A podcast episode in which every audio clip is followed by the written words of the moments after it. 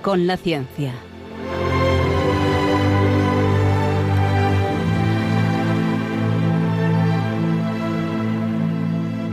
Dirigido por Javier Ángel Ramírez.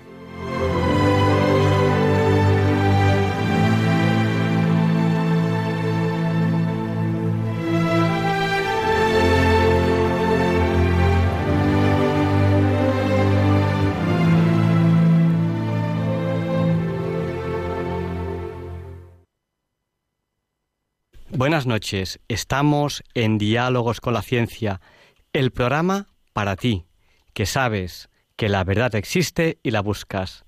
En Radio María, gracias a Dios, todos los viernes en sus dos primeras horas. Transmitimos para todo aquel que quiera escucharnos en España a través de la frecuencia modulada y de la televisión digital terrestre, donde pueden escucharnos en calidad digital.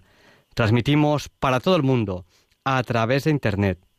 Ya saben cómo, a través de la página web www.radiomaria.es o a través de la app de la aplicación para dispositivos móviles. Tecnológicamente hablando, hoy tenemos dos noticias que darles, una buena y una mala. La mala, esto os parece el chiste, de una buena y una mala. La mala es que no funciona la recepción de llamadas, así que hoy no podremos darles paso a ustedes al directo a través del teléfono. Pero la buena es que tenemos el WhatsApp. El WhatsApp de Diálogos con la Ciencia es el del 8, 8 por 8, 64. Pues nuestro WhatsApp es el 649 888871. Esta semana ha sido para Diálogos con la Ciencia un poco triste. Y debo reconocer que alguna lagrimilla se me ha escapado. Porque nuestro queridísimo amigo, el padre Manuel Carreira, pues ha fallecido. Ha fallecido justo el, martes pasado, con 88 años y, y bueno, pues la, la, vida es así. Eh, queremos hacerle un programa especial y posiblemente va a ser la semana que viene, porque tuvimos la suerte aquí en Diálogos con la Ciencia de hacer muchos programas con él. Yo, yo recuerdo cuando él vivía en Madrid, que hacíamos nuestras, entre comillas, escapadas nocturnas, que nos veníamos aquí a la radio en coche hasta las dos de la mañana y recuerdo con muchísimo cariño todo lo que él y yo hablábamos, hablábamos por el camino. Eh, porque claro, en el coche pues se, se hablan, se habla de, muchísimas cosas.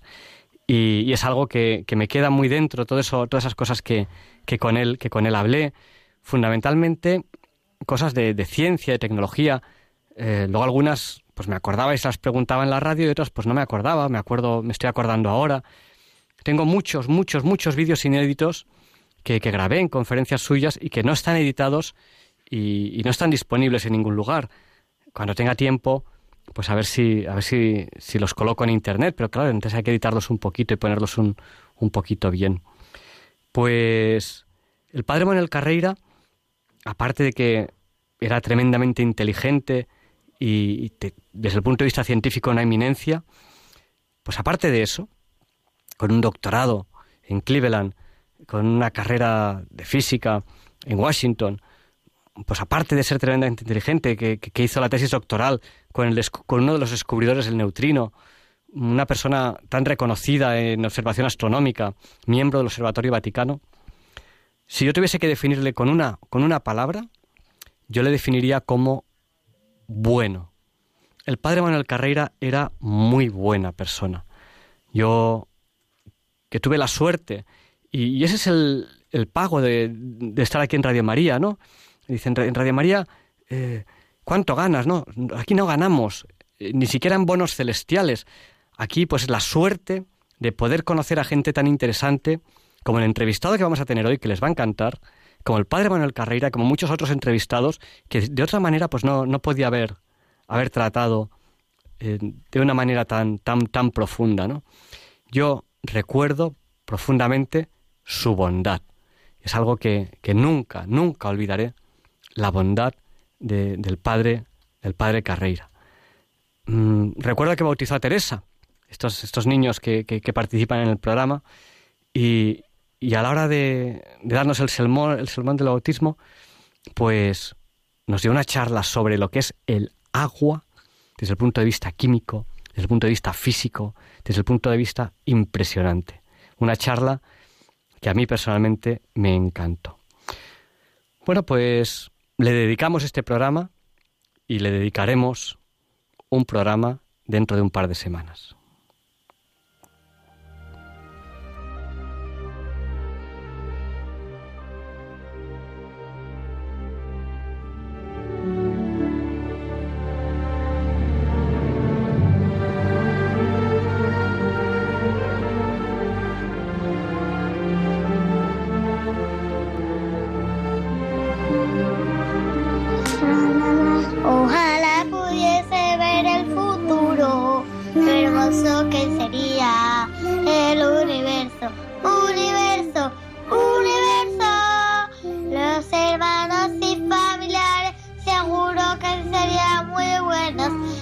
mundo sonriente cantando de alegría.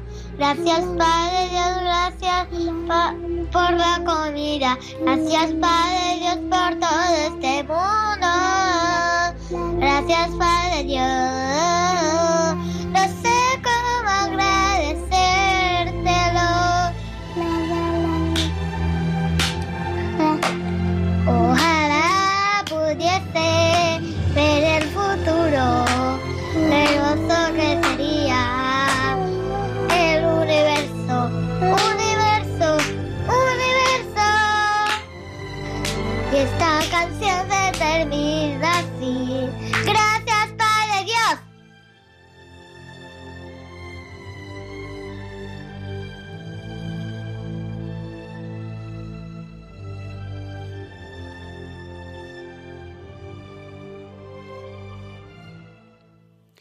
Y siendo ya la hora Bond, las 007, vamos a empezar la entrevista de la semana.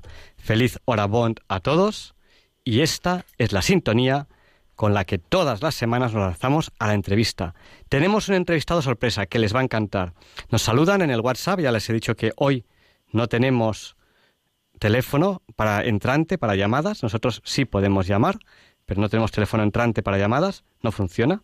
Así es la tecnología. Pero sí funciona el WhatsApp. Nos saluda Raquel desde Vitoria, Pilar desde Coria y mucha más gente que está ahora mismo llamándonos, pues desde Valencia nos dicen ahora mismo, no, llamándonos no, escribiéndonos al teléfono del 8, 8 por 8, 64, 64, 9, 8, 8, 8, 8, 7, 1. Vamos allá con la entrevista.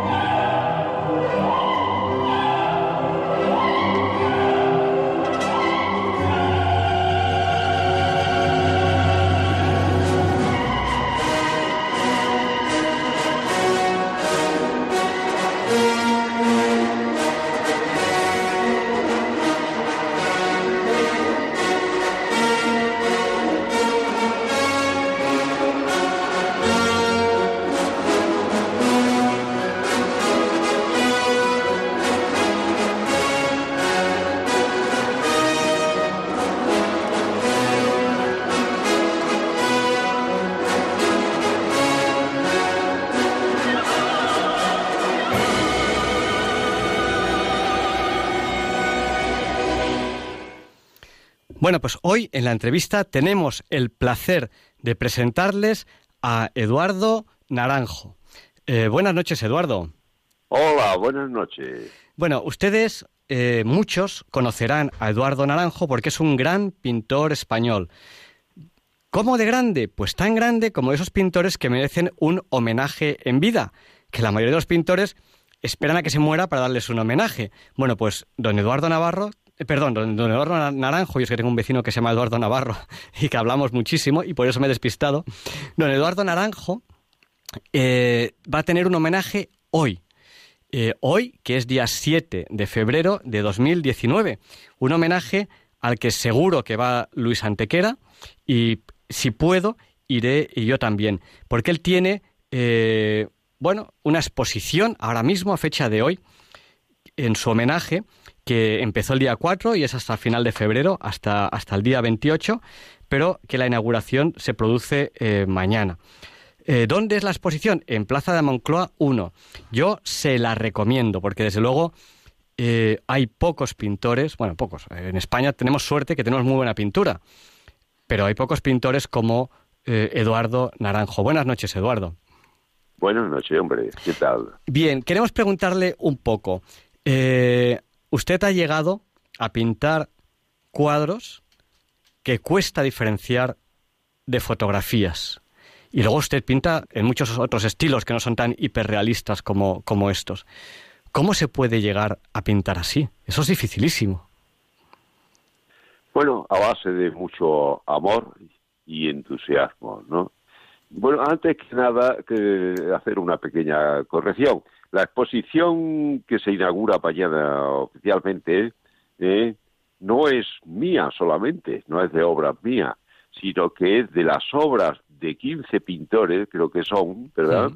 Eh, que con ellas me, me hacen, el, me rinden el homenaje a mí. Mm. Cosa en este país un tanto insólita, ¿no? Eh, porque es un país es un país donde no, no, no abunda, ¿verdad? Diríamos la admiración de los unos hacia los otros, sino más bien todo lo contrario, ¿no? O, la, envidia o los celos. Esto tiene un valor inmenso, ¿no? Que, ha ocurrido, pues yo creo que estamos cambiando, ¿no? Sí, sí, hacia mejor. Bueno, pues eh, tenemos este, este homenaje que, que va a ser dentro de, de unos días. Bueno, Eduardo Naranjo lleva muchos años pintando. Eh, ¿Cómo recuerda usted sus principios en, la pintura? Porque claro, hay, mucha gente que le gusta pintar, pero no todos siguen, no todos llegan al nivel que ha tenido usted, que usted muchos, muchos años de dedicación, supongo que casi todos los días, supongo que a casi todas horas. Eh, ¿cómo, recuerda usted sus inicios? Bueno, realmente ni siquiera, ni siquiera me di cuenta de que de, esa vocación mía. ¿no? Simplemente sentía que una enorme atracción por el dibujo, ¿no? Por meterme entre cuatro paredes, ¿no? Donde, o donde fuera y, y, expresarme allí a, gusto, pasando, ya se me pasaban las horas muertas, ¿no? Tanto es así que lo prefería incluso al juego con los compañeros, ¿no? Con los compañeros de colegio o amigos en general y demás, ¿no? Y me costó más de un disgusto, pero no era superior a mí, ¿no? O sea que en el fondo yo fui uno de esos, eh, diríamos, asquerosos, ¿no? entre comillas, niños prodigios, ¿no? Pero de lo cual nadie tiene, ni mérito ni, ni culpa. Recuerdo dibujos míos ya eh, hechos con aquellos lápices de, de, colores que nos regalaban los Reyes Magos, ¿no? Eh, de seis o doce, ¿no? Eh, colores y en papel de barba y papeles y tal, pues recuerdo algún dibujo que aún conservo, muy pocos, pero ya muy, muy, muy fieles a la realidad. Es curioso cuando no es normal que un niño de, de 11 años eh, no se expresa así, sino más bien todavía de manera muy informal, ¿no? Mm.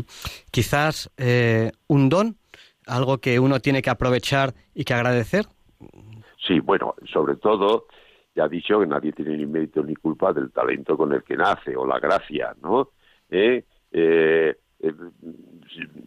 el, el, grave pecado es no aprovecharlo, ¿no? No, no sacar rendimiento a eso que es tu, tu vocación y tu gracia para expresar las cosas, ¿no? Eh, en mi caso, desde luego, fue todo lo contrario, fue tal mi dedicación desde siempre, incluso, ya, digo, cuando yo ni siquiera sabía que yo aquello que hacía yo le llamaban arte, ¿no? Lo supe más adelante cuando yo fui a Sevilla, ¿no? Fui a Sevilla un año después de lo que estoy hablando, ¿no? O sea, con 12 años fui a arte y oficios ya, ¿no? Que me acuerdo, recuerdo que eh, ese año aprobé cuatro cursos con una media de sobresalientes en uno, ¿no?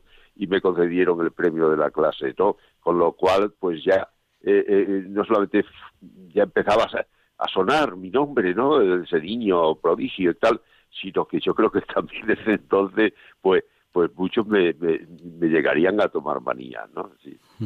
Dice, dicen aquí unos oyentes que nos están escribiendo en el WhatsApp que usted es extremeño y que ahí le conocen mucho y que les encantan sus cuadros. ¿Es usted extremeño? bueno, vamos a ver, ¿verdad? ¿verdad? Ahora mismo, eh, casualmente, hay una exposición mía en el Museo de Bellas Artes eh, de allí, de, Badajoz, ¿no? Eh, el MUBA, que son sus siglas ahora, pues eh, eh, ese museo que yo conocí cuando fui a optar por la única bella beca de Bellas Artes que había para poder estudiar con 15 años, ¿no? Bellas Artes, si no, no hubiera podido estudiar, hijo de campesinos, sin medios, eh, sin grandes medios, pues no hubiera, no hubiera podido seguir adelante, ¿no? Afortunadamente me dieron esa beca. Y fue el momento, esos días fueron los momentos en que conocí ese museo, que hoy cumplen, hoy cumplen ya 100 años desde que abriera sus puertas al público. Y han querido inaugurar el, año eh, con una exposición mía, ya que eh, una que se hizo, una retrospectiva mía en el 2002, eh, hasta hoy ah, ha sido la exposición más visitada, cosa que me sorprendió y casi, casi me, ruborizó, porque ahí se han hecho exposiciones hasta de Zurbarán, no hace mucho, la última de, de, las últimas, del Divino Morales, o sea, de Luis de Morales, etcétera, etcétera, ¿no? Y de otros magníficos pintores más contemporáneos, ¿no? Eh, y bueno, ahora mismo está una exposición mía con treinta y tantas obras eh, que creo que está siendo muy visitada. Eh, por mi gente, ¿no? Porque yo soy extremeño, claro, yo nací en Monesterio, Badajoz, ¿no? Es un pueblo ya casi muy cerca de Sevilla, ya el último pueblo que hay al sur de, Badajoz. Y, bueno, nunca he perdido ese amor por mis raíces. Es más, lo he necesitado, he necesitado volver una y otra vez por allí, sí, sí, sí. Y bueno, eh, a mí me, bueno, yo soy, soy ingeniero, soy arquitecto, como arquitecto algo, algo pinto, no. Toma ya, sí, sí, ingeniero y arquitecto, sí, sí, sí. Y, y bueno, yo aprendí prácticamente a, a dibujar y a, dibujar. Pintar. Sí, aprendí. entonces, entonces se, se eh, es verdad, el dibujo de análisis de forma, que se llamaba, ¿no? Eh, yo, de Cristóbal Toral y yo, ¿no? un, malagueño, ¿no? Pues eh, montamos una academia, lo que entonces era mi primer estudio, ¿no? En Madrid, y recuerdo que, que, que llegó a tener muy buena fama porque porque el primer año que la tuvimos, del 90% de los alumnos aprobaron arquitectura, cosa que, según tengo entendido, tenía yo entendido, era muy difícil, ¿no? Sí, sí, era, difícil aprobar. Claro, entonces se dibujaba. Hoy se hace yo casi todo con ordenador y demás, ¿no? Sí, sí. Bueno, pero eh, el, arquitecto sigue dibujando mucho a mano. Yo, yo dibujo. Sí, eh, mi hijo, mi hijo es arquitecto también, mayor, sí, sí. Ahora está en China. Anda, yo dibujo como, como los cobardes, que es eh, lo más fácil, que es, que es en papel y con, y con tinta china con pincel del facilito, que digo yo, ¿cómo es el del facilito? Es uno que tiene un depósito y, que, y, que si lo apretas sale más gordo y si no lo apretas sale más fino. Entonces, yo prácticamente ya lo que, lo que dibujo es, que, es muy poco, Sí. Pero, pero es así, es eh, como los cobardes, con blanco, y, o sea, negro sobre blanco y, tinta china. No me atrevo, no me atrevo, he, perdido la sensibilidad de, de, pillar el color a las cosas porque porque eso, si, si no dibujas, se pierde, ¿no? Y a, veces estoy años sin dibujar y de repente encuentro una inspiración, de repente encuentro una inspiración y dibujo. Pero, pero la verdad es que no, no, sé. Supongo que... no siempre, no siempre eh, se cuenta con esa inspiración, aunque Picasso decía que la inspiración te pille siempre trabajando. y bueno, eh, yo veo mucha dificultad en, en el color. No, no sé si, si, a usted le parece como, como a mí que... es que la pintura es otra cosa, sí es verdad. Aunque haya una base del dibujo, ¿eh? el mundo pictórico, los matices, el cromatismo, el sentimiento y sentido de, de, la luz, de lo que allí está ocurriendo. La pintura, la pintura es otra, es un compendio, un compendio de muchas más cosas, y como decía Leonardo da Vinci en su tratado a la, a la, pintura, sí. Claro, el, dibujo da unas posibilidades impresionantes, porque, por ejemplo... es la base de todo. Claro, yo, yo recuerdo que tenía una foto en la que no salía yo, y, digo, bueno, esto hoy en día con Photoshop la gente lo, apaña. Pero lo que hice, en vez de eso, es que cogí la foto y dibujé, dibujé en tinta china lo mismo que la foto. Mm, yo no dibujo tan bien como, como, como Eduardo Naranjo, dibujo bastante mal, pero bueno, pero hice el mismo dibujo y me puse Bueno, sencillamente yo llevo más tiempo dibujando, será por eso. bueno, ¿y eh, qué técnicas utiliza hoy en día eh, Eduardo Naranjo? ¿Para, dibujar o pintar? No lo sé, para todo en general. aunque es muy parecido. Yo para mí eh, eh, eh, en mi caso se funden en ambas cosas, dibujo y pintura, o grabado, ¿no? Porque también es otra faceta mía, ¿no? Que desde, desde siempre me, ha, acompañado en, mi labor de pintor y demás, ¿no? Sí, sí.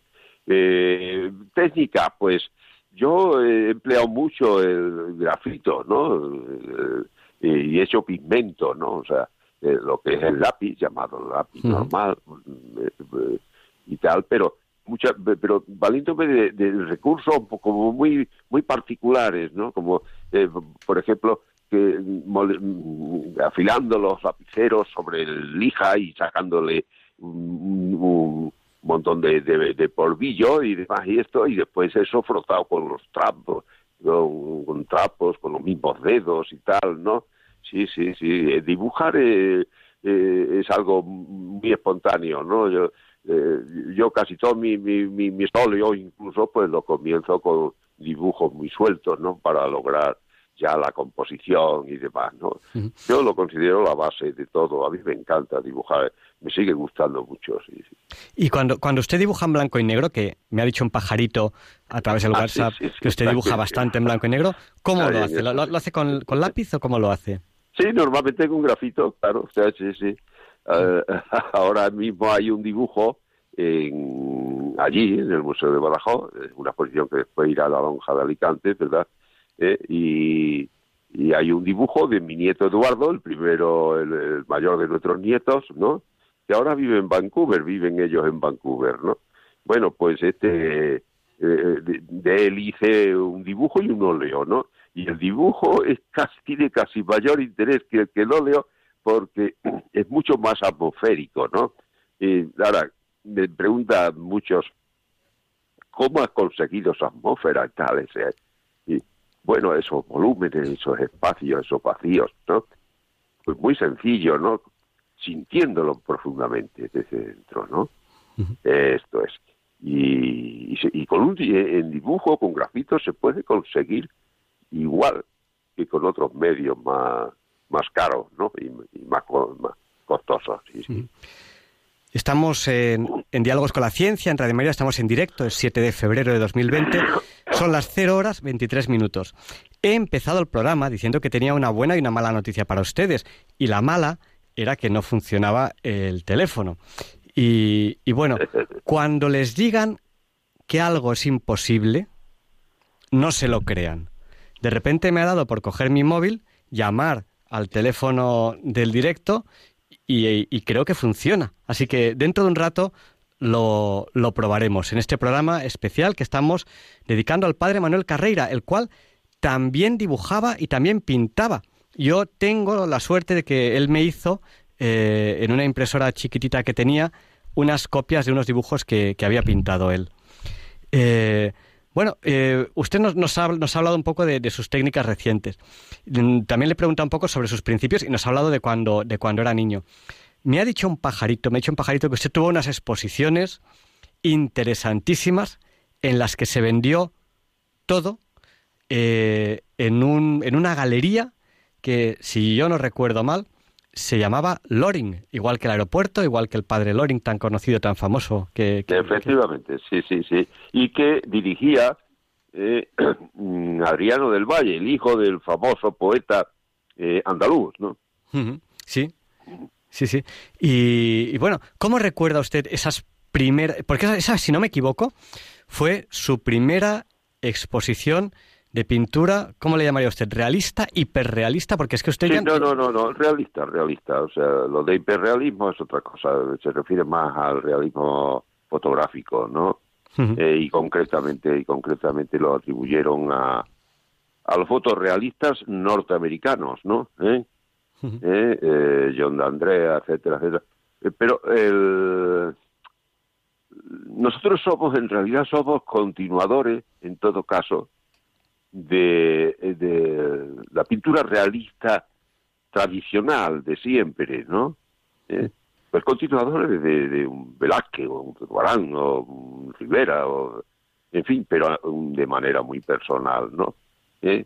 Eh, ha habido épocas donde se han cultivado diferentes formas de entender el, arte de la realidad, ¿no? Por ejemplo, también la pintura de los de los del 19, ¿no? Pintura de historia fundamentalmente. Eh, no, no, no. Lo que eh, lo que hacemos hoy eh, no tiene nada que ver con, con nada de eso del pasado. No, no somos reaccionarios como dicen los postmodernos y todas estas cosas que va.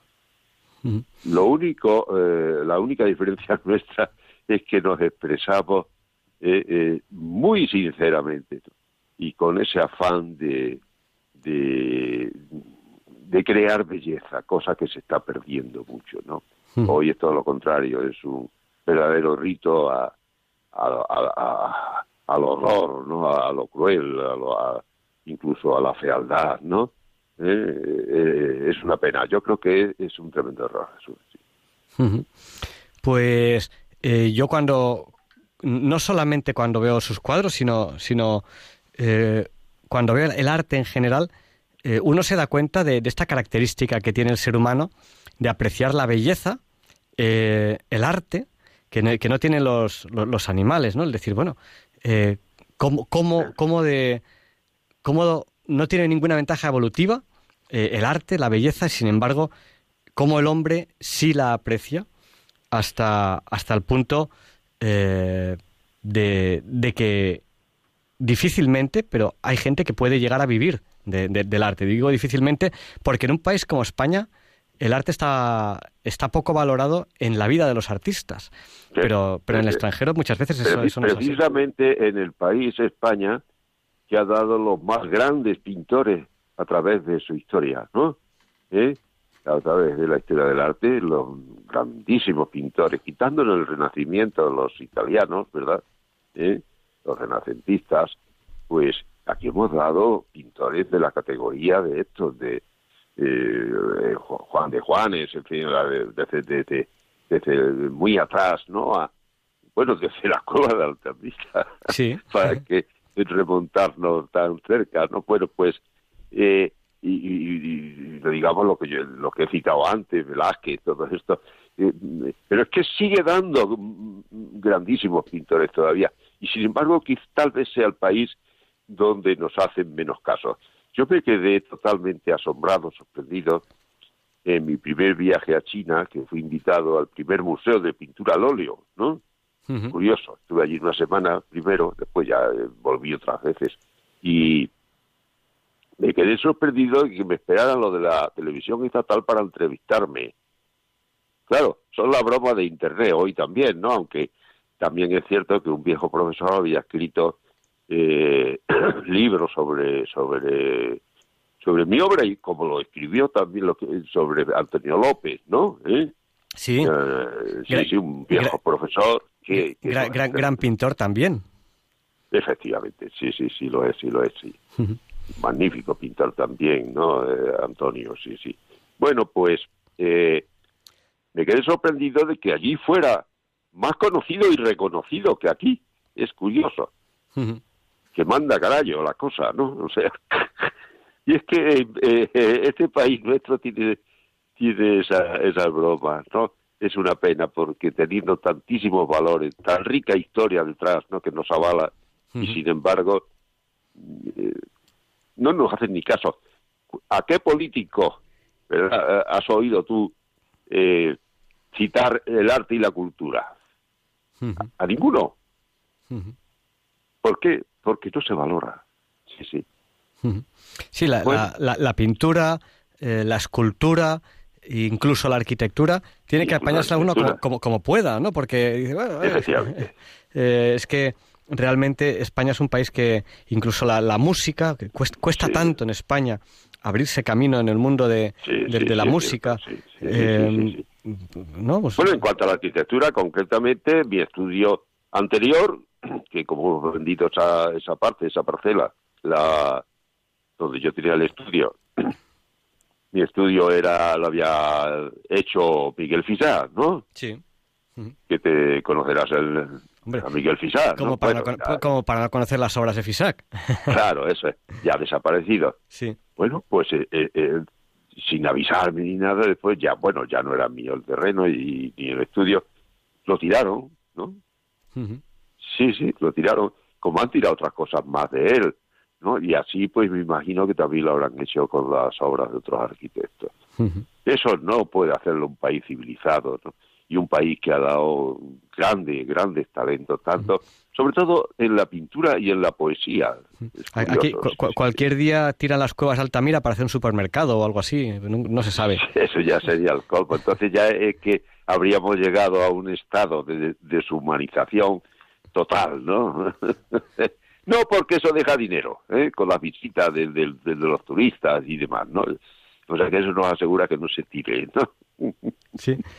Bueno, pues eh, enseguida vamos a abrir el micrófono a, los oyentes eh, para que participen en, en directo, si lo consideran oportuno, porque estamos descubriendo que parece ser, parece ser que el teléfono que no funcionaba, pues, pues, pues está funcionando. Así que, mm, bueno, pues hay que dar gracias a Dios, porque los milagros existen en el, en el día a día y, aquí están. Y, nos quedamos, nos quedamos con, con, esta moraleja, ¿no? Yo creo, yo creo que, la moraleja que tenemos que sacar, yo creo que la moraleja que tenemos que sacar de esto es cuando te dicen que no se puede, inténtalo. Ah, además de verdad, sí, sí, la voluntad hace mucho. Porque nos han dicho, no, no, no se, no se puede usar el teléfono. Oye, pues lo hemos intentado, milagro. Los milagros existen y, está funcionando el teléfono. Así que cojan papel, cojan bolígrafo, cojan, cojan lápiz, porque ha querido el Señor que, podamos que puedan ustedes participar en, directo en esta entrevista. Vamos a intentarlo, vamos a intentarlo, a ver si, si es verdad. Eh, en esa entrevista a Eduardo Naranjo, gran, pintor, y el teléfono al que tienen que llamarnos es el 91 005 94 19. Se lo repito por si no tienen a mano papel eh, o bolígrafo. 91 005 94 19. Bueno, y mientras recibimos las, las primeras llamadas, yo lo que sí que quería preguntarle es, hoy en día, cuando usted ya ha tenido un recorrido, bueno, aparte, aparte que me han hecho otra pregunta por el WhatsApp, me han preguntado que si se acuerda usted en, esta, en esa primera exposición que usted hizo en, la Galería Loring, de Luis Antequera, que es padre de un colaborador del programa que tenemos aquí, que tenemos aquí, que, es, Luis Antequera, hijo, que lo tenemos como colaborador en, el programa. Fuimos grandes amigos. Sí, sí, y es más, él compró me compró un cuadro que es una vista del Sena que realicé eh, cuando estaba yo becado en, en París, ¿no?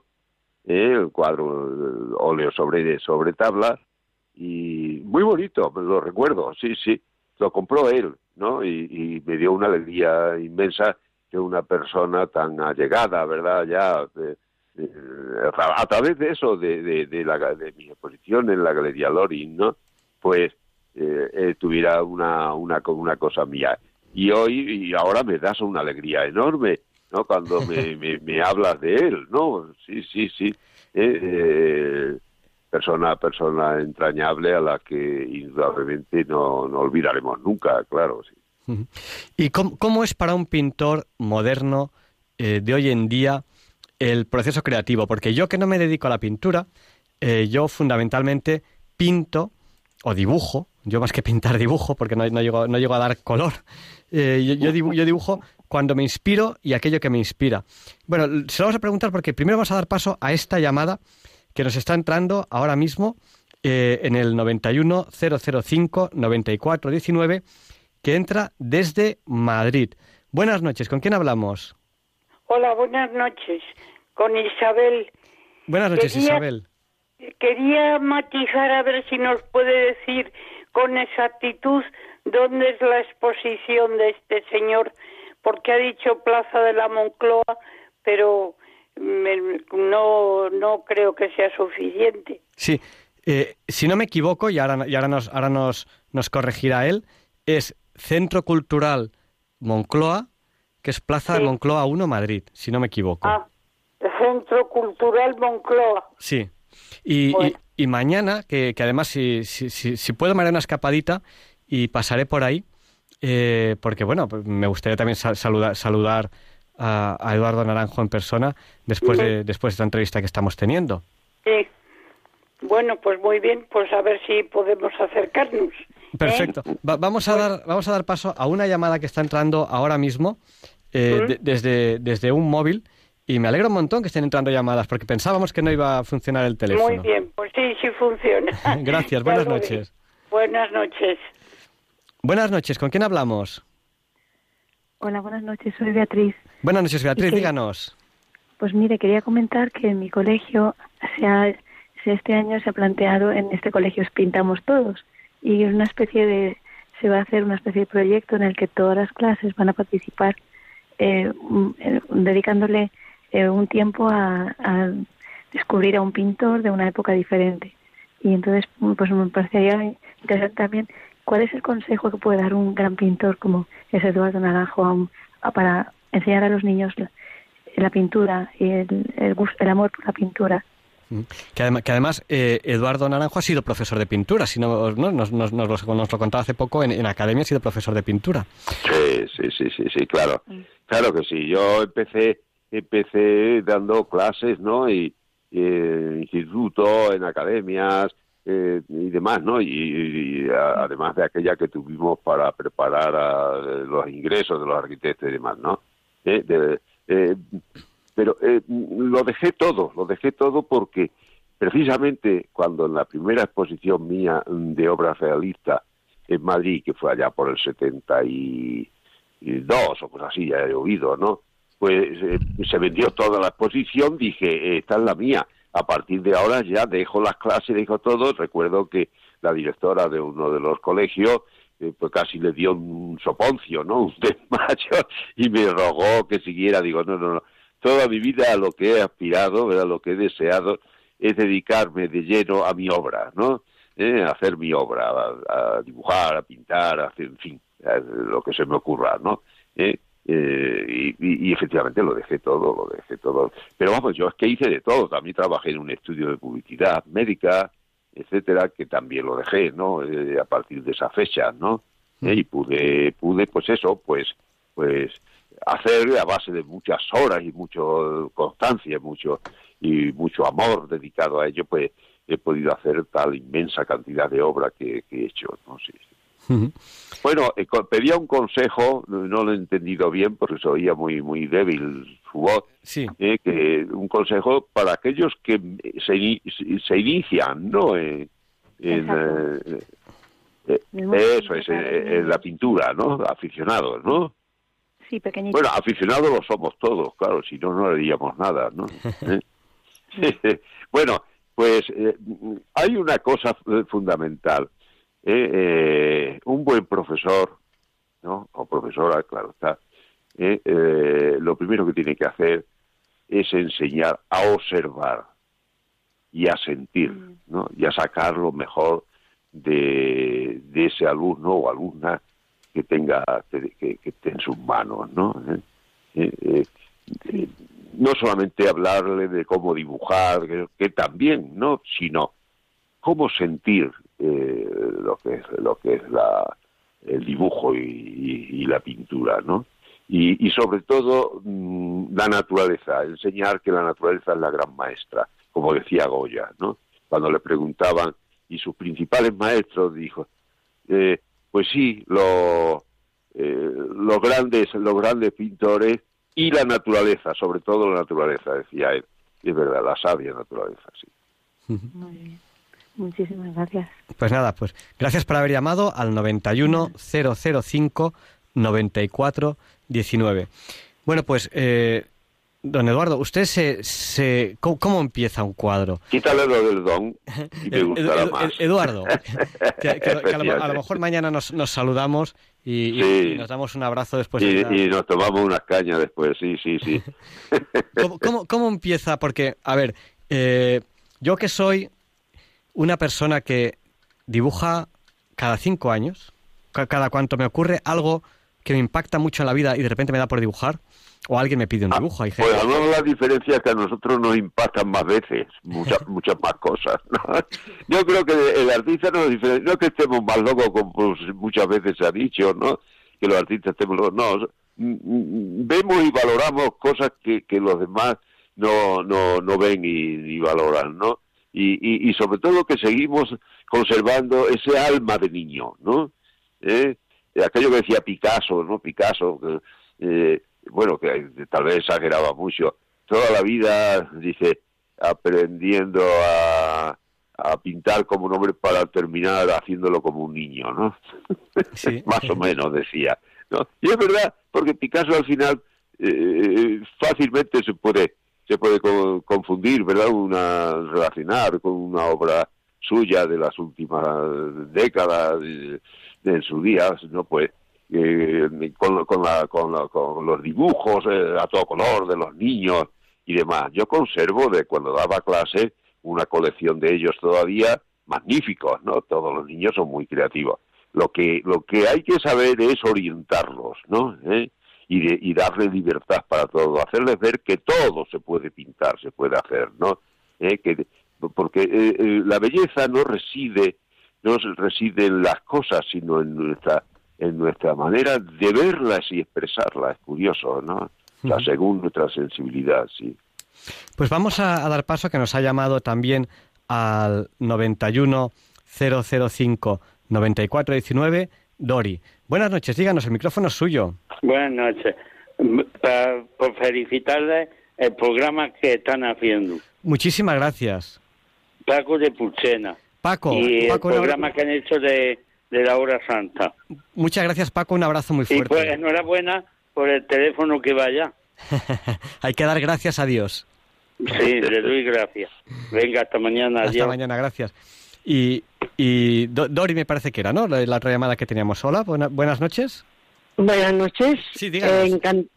pues vamos a ver, encantada, soy asidua oyente vuestra, el Radio María me encanta porque es lo diverso que es y las cosas que decís me, me llegan al alma, me llegan.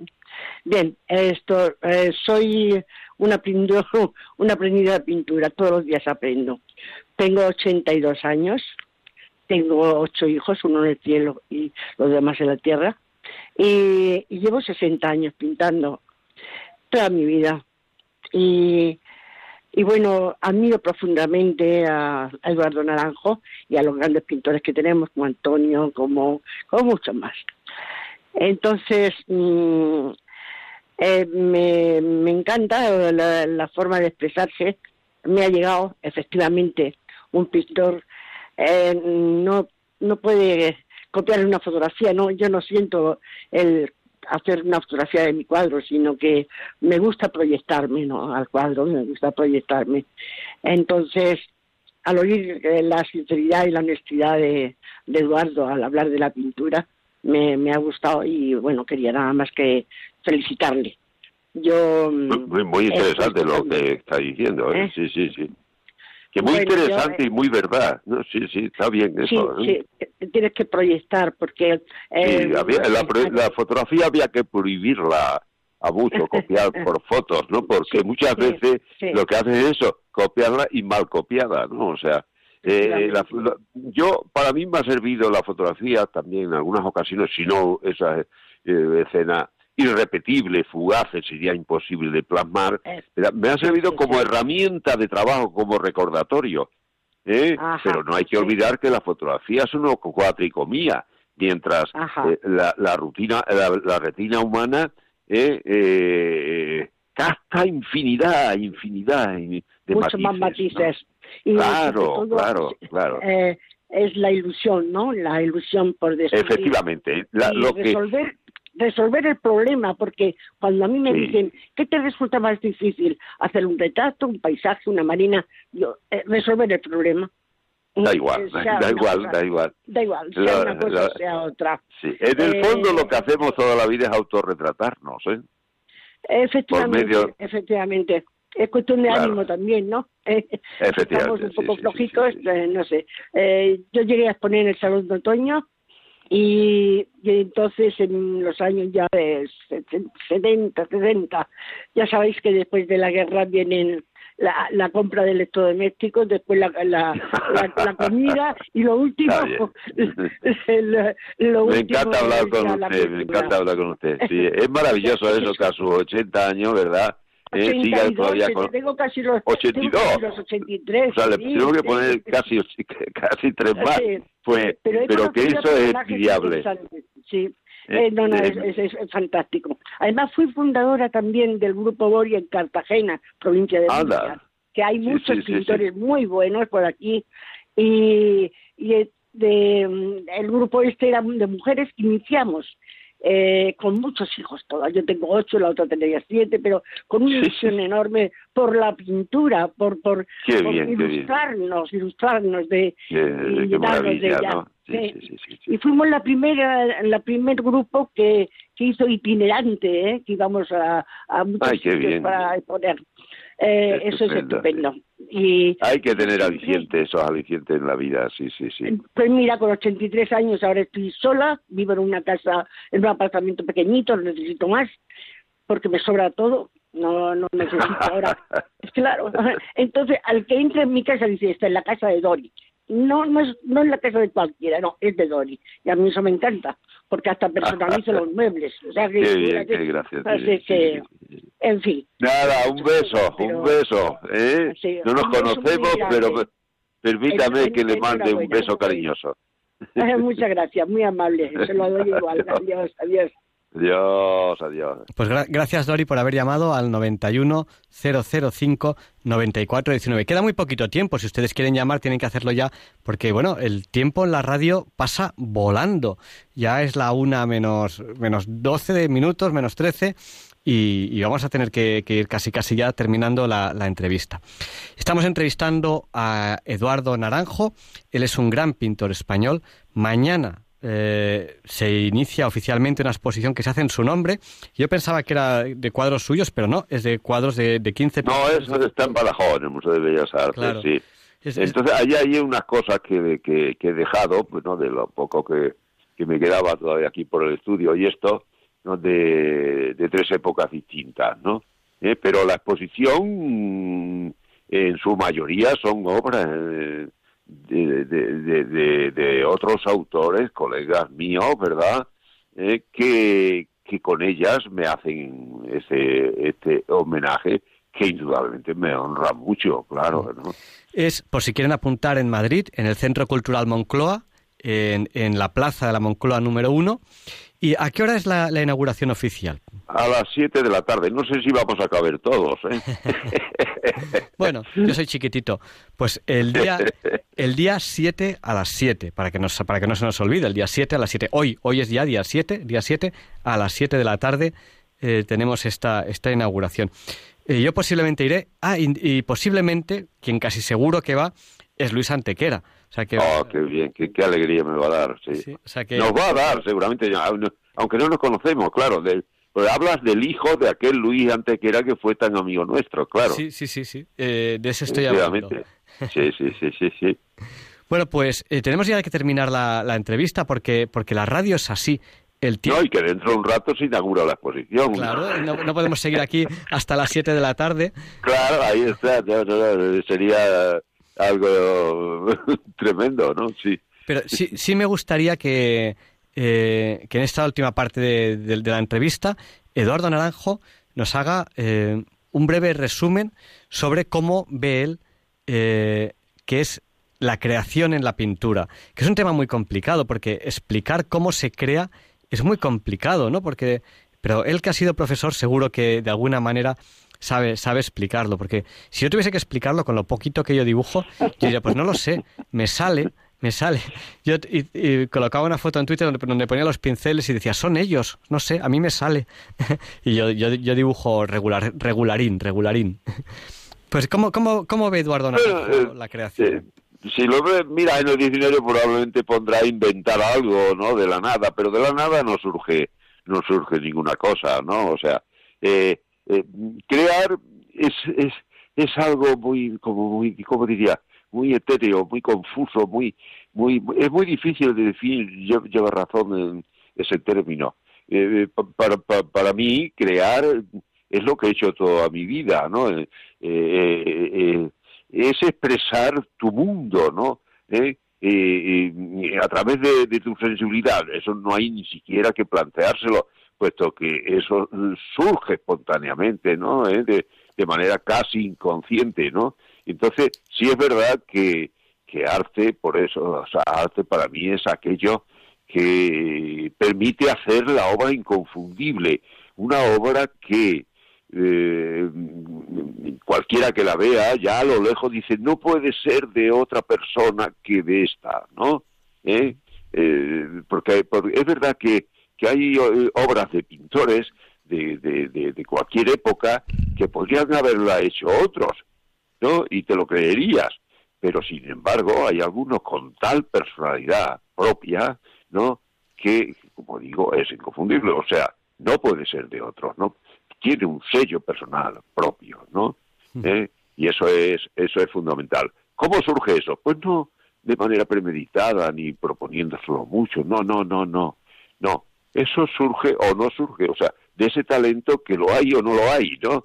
¿eh? y, que ni siquiera tienes tampoco que plantearte qué es, ¿no? Es una gracia con la que se nace, como se nace con los ojos eh, negro en lugar de azules, una sonrisa determinada o manera de sonreír determinada, eh, etcétera, ¿no? Eh, y, y, y, eso pues no no no no se no se consigue a base de mucho empeño sino que se tiene o no, o no se tiene pero ha ocurrido toda la vida y seguirá y seguirá ocurriendo, ¿no? Ojalá el arte de Velázquez tuviera el alcance de todo, aunque ya no sería eh, Velázquez o no le concederíamos tanto valor. ¿eh? Esa es la diferencia con lo que se quiere hacer pasar por arte hoy, ¿eh? que dice todo puede ser arte, no, porque entonces hundes el arte, porque el arte siempre ha sido excepcionalidad, ¿no? ¿Eh? A algo no al alcance de todo y que te emociona ¿eh? profundamente, te emociona, te dice algo, te dice cosas, ¿no? Es decir, se traes a cualquier, vamos, al más atrasado de un pueblo y lo enfrentas a las meninas de Velázquez, ¿no? ¿Eh? O, o, te voy a decir, o a cualquier cuadro de, de la última época de Goya y eso, y no se queda impasible nunca, ¿no? Siempre siente algo, ¿no? Sí. Vamos a, a, dar paso a Ceci, que nos ha llamado al 91005-9419. Buenas noches, díganos, el micrófono es suyo. Sí, mire, que es que precisamente que, que, que a Eduardo Naranjo le admiro muchísimo desde hace mucho tiempo en una exposición que puso en la Plaza de Colón y luego ah, también eh, bueno, y, guardo los recortes que vinieron en el periódico suyos, que también de, la Faradiva, y luego también vi esta exposición de, de, orquídeas. Sí, sí, sí, sí, sí, sí. La flor y el pues, paisaje lo titulé pues, yo, sí, sí. Pues, pues, pues es pues que, es que, le admiro muchísimo y siempre me ha Muchas gustado gracias. y ahora me, me, quedé lo que pasa que ya soy muy mayor y ya no tengo facilidad de movimiento pero me quedo con muchas ganas de ver esta exposición que tiene usted porque ya digo que tengo los recortes que vinieron en los periódicos de todas las cosas que vinieron de usted ¿Sabe cuántas personas? mucha ilusión hablar con usted. ¿Cuántas personas visitaron? Sí, ¿cuántas personas visitaron la exposición por cierto, del Centro Cultural de la Villa en el 1993. Yo me quedé asustado, no me lo podía creer. 250.000 personas de distintas nacionalidades. Sí, sí, sí. Yo, yo desde entonces, sí, desde entonces siempre, ya le digo que tengo guardado los recortes y siempre, pero, pero, eh, pero que, que, claro, tampoco em, he visto otras exposiciones, además yo le digo que ya que soy muy mayor y entonces pues no, pues no tengo facilidad de movimiento, pero me ha hecho mucha ilusión que haya ido usted hoy a la radio y que, y que haya hablado usted de su, de su manera de pintar. Enhorabuena. Gracias por todo, es una satisfacción muy grande escuchar lo que usted ha dicho, ¿eh? Sí, gracias, bueno, pues me Adiós. Mucha suerte. Adiós, adiós. Gracias, adiós. Pues muchas gracias, Ceci, por, por, habernos llamado. Pues estamos en Diálogos con la Ciencia y terminamos aquí ya esta entrevista que hemos hecho a Eduardo Naranjo, que mañana, eh, bueno, mañana no, hoy, hoy día 7, a las 7 de la tarde, o sea, dentro vamos a dormir y nos volveremos a levantar, pero dentro de un rato, sí. Dentro de un rato, en el Centro Cultural Moncloa, en la Plaza Moncloa 1, pues eh, se va a inaugurar esta exposición que merece la pena visitar con 15 pintores españoles exponiendo eh, y va a ser un homenaje a, Eduardo Naranjo y, bueno, eh, yo voy a hacer lo posible por ir. Espero, espero que podamos vernos ahí. Pues muchísimas gracias. Allí, nos vemos. ¿eh? Un, fuerte abrazo y muchísimas gracias por... Javier Ángel, ha sido un placer.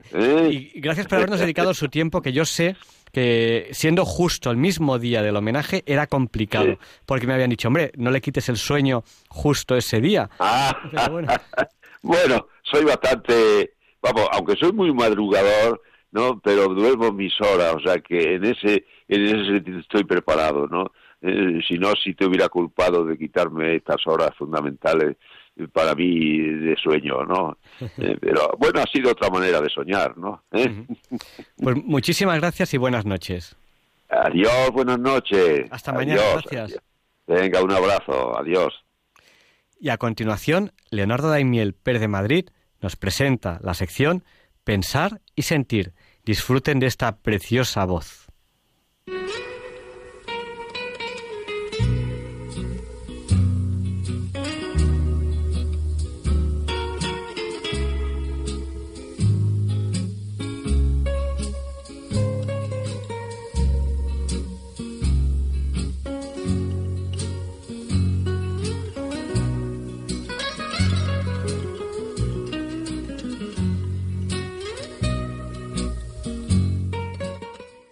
Buenas noches, queridos oyentes de Radio María.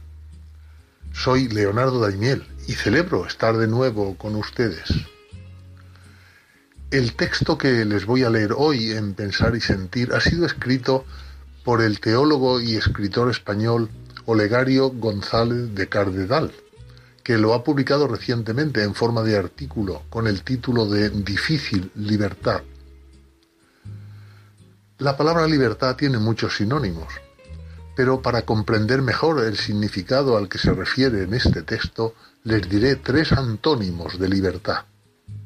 Esclavitud, dependencia y servidumbre. Vivimos tiempos en los que la libertad está amenazada. Y Olegario González de Cardedal lo analiza así en este texto, del cual les leo ahora un amplio extracto. Los humanos nacemos para la libertad, pero esta debe ser descubierta y conquistada por cada uno. Es una diaria tarea, arriesgada y siempre amenazada. La sociedad y las instituciones serán su soporte y defensa si las personas son y permanecen libres. Pero esa libertad personal, ¿de dónde nace y cómo perdura en el individuo? Cuáles son las realidades, acciones y decisiones que la defienden y sostienen. La libertad es como el auriga que, subido en su cuadriga, marcha hacia la meta. Cuatro son los caballos que tienen que tirar de nuestra vida para que el carro de la libertad avance. Digamos en primer lugar que no hay libertad sin verdad una de las experiencias más acongojadoras de nuestra cultura es haber llegado a una situación que desiste de la verdad y se sitúa al margen de ella por considerarla superada. De ahí la posverdad. Ahora, ¿cómo diferenciar apariencia y realidad? cómo diferenciar voluntad de poder y voluntad de verdad. Todo nos viene encubierto por los poderes que nos ofrecen ideas o nos venden productos. Erguidos en los acantilados, contemplamos el ancho mar de la vida. Vemos las olas que vienen y van en juego y espuma, pero ignoramos cuáles son las corrientes profundas que levantan esas olas y cuáles los vientos que arrastran los vendavales. Ante este ocultamiento y sojuzgamiento de la verdad, no siempre tenemos los medios necesarios para descubrir hasta dónde llega lo falso y dónde comienza lo verdadero en lo que se nos ofrece o anuncia. Quedamos a merced del espectáculo, de la presentación o del glamour con que se revisten los hechos, las ideas, las personas. Sin verdad no hay libertad y llegar hasta aquella es la condición para existir en esta. Es perentoria la necesidad de su defensa, con el afinamiento crítico de nuestra inteligencia, discerniendo fondos y trasfondos para no quedar fascinados por el brillo de lo inmediato, fácil y falaz. En una palabra, engañados.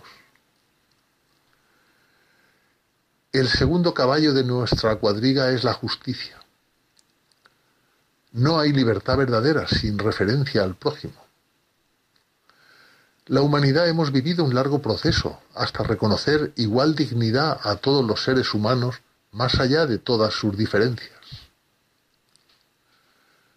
La definición aristotélica de la justicia, a cada uno lo suyo, ha configurado los tratados de moral y de derecho definiéndola como un dar a cada uno lo que le es propio.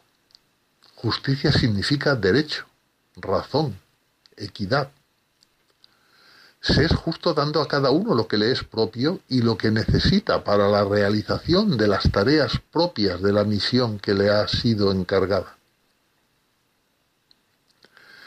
El tercer corcel que tira de nuestra cuadriga para hacernos posible la difícil libertad es la solidaridad. Esta deriva de la común naturaleza humana y se explicita en las peculiares situaciones de gracia o desgracia, riqueza o pobreza, salud o enfermedad en que nos podemos encontrar. Lo que sufre o goza cada uno nos afecta a todos. Desde los primeros tiempos de la humanidad han surgido asociaciones, cofradías, fraternidades, que incluían entre sus fines los de asumir y compartir todos las desgracias o pérdidas sufridas por algunos. Esto era más lacerante en el mundo rural, donde la pérdida de las cosechas, la epidemia de los ganados y las tormentas imprevisibles creaban situaciones extremas de indigencia, dejando a algunos miembros de la comunidad en la miseria. La idea de solidaridad es la traducción secular de lo que ha sido la comprensión bíblica del hombre, en la que Dios es creador y Padre común de todos, y nosotros somos hijos suyos, creados a su semejanza y como tales hermanos. Este es el fundamento de la fraternidad, y de ella deriva la solidaridad de destino entre todos los humanos. El hombre, en una forma más o menos clara, se ha sabido siempre prójimo, hermano, aun cuando no se haya comportado como tal. Cercanía generadora a la vez de tensión y agresión fraternal, ya desde los protohermanos, Caín y Abel. La solidaridad tiene su expresión máxima en la persona de Cristo, en quien Dios mismo ha asumido nuestro destino de mortales, pecadores, y soportándolos, superarlos.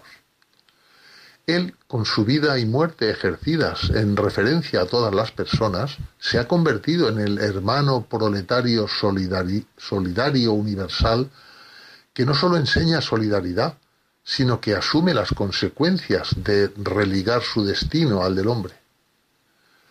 En su vida como maestro y ejemplo, en su muerte como intercesión y perdón, en su resurrección como victoria final él es el libre supremo que hizo de su soberanía y libertad servicio a todos los humanos.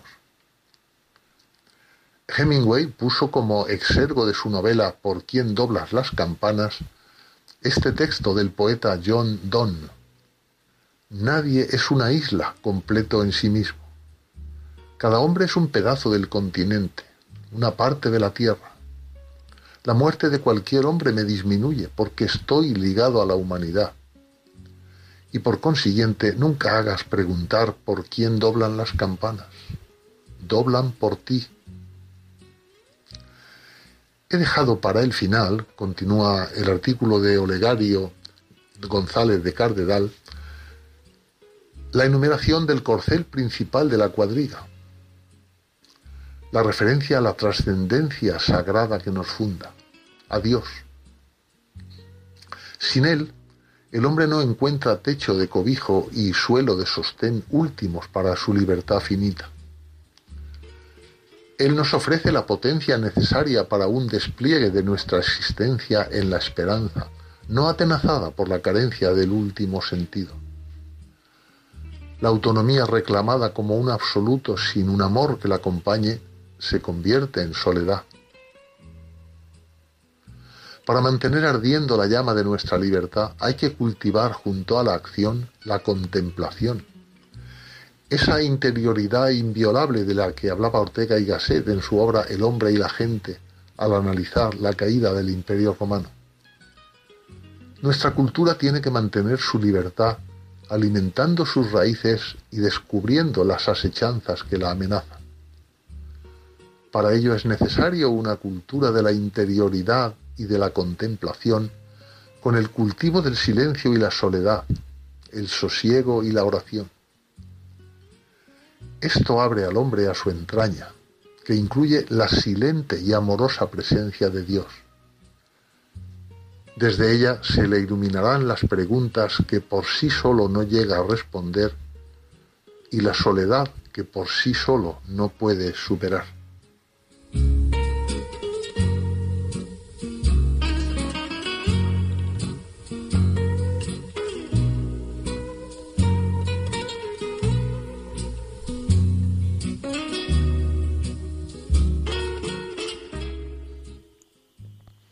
Y Luis Antequera nos explica por qué hoy, 7 de febrero, no es un día cualquiera.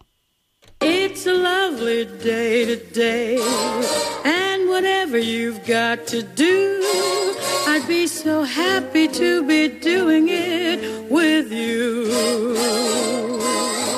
But if you've got something that must be done, and it can only be done by one, there is nothing more to say. Except it's a lovely day for saying it's a lovely day.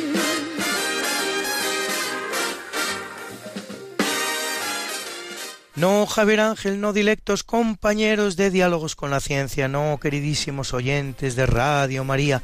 Claro que no es un día cualquiera, ningún día es un día cualquiera y este 7 de febrero que nos disponemos a comenzar hoy tampoco, porque en fecha tal, pero del año 457, es coronado el emperador bizantino León I el Grande que reina 16 años, durante los cuales los Balcanes son arrasados por unos y ostrogodos y es una gran fecha para el gran Carlos de Habsburgo y Aragón, nieto de los reyes católicos y de Maximiliano de Austria, porque en 1518, recién llegado de Flandes, jura las leyes de Castilla, lo que le convierte en el rey Carlos I de Castilla, y un año más tarde es elegido por el Colegio de Electores Imperiales, lo que le convierte en Carlos V, pero no en Carlos V de Alemania, como atolondradamente se suele decir, una Alemania que aún tardaría más de tres siglos en nacer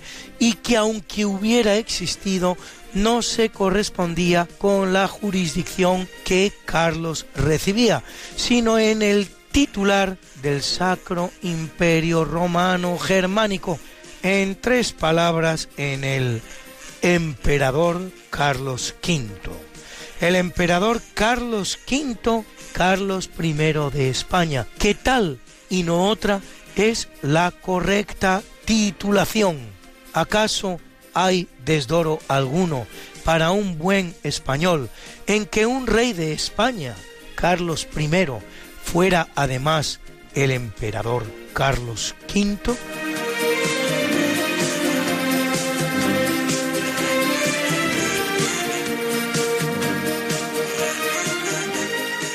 Y en 1497 en Florencia se produce el célebre evento de la Hoguera de las Vanidades, en la que el monje ultrapuritano y milenarista Girolamo Savonarola hace quemar una pila de libros y obras de arte, entre los que voluntariamente quema sus propias producciones al albur de la prédica del loco, el gran Sandro Botticelli, autor de obras maestras que por fortuna no quemó y por ello han podido llegar a nuestros días, como así el nacimiento de Venus o la primavera.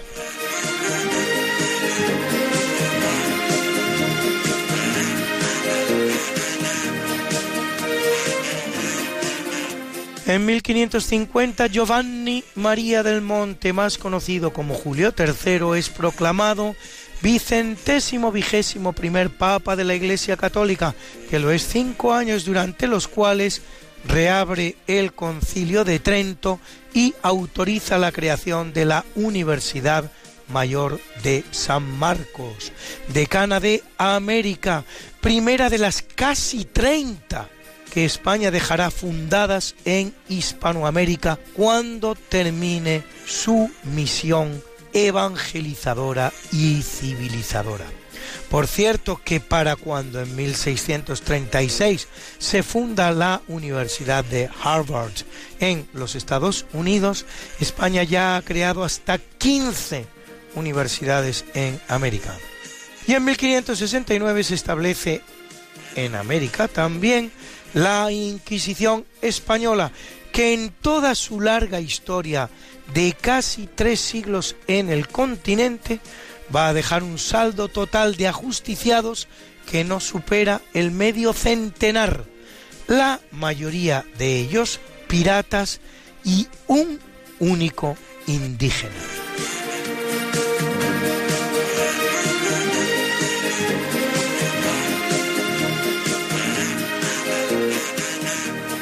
En 1861, en aguas de Alicante, Narciso Monturiol realiza pruebas satisfactorias de su submarino Ictíneo.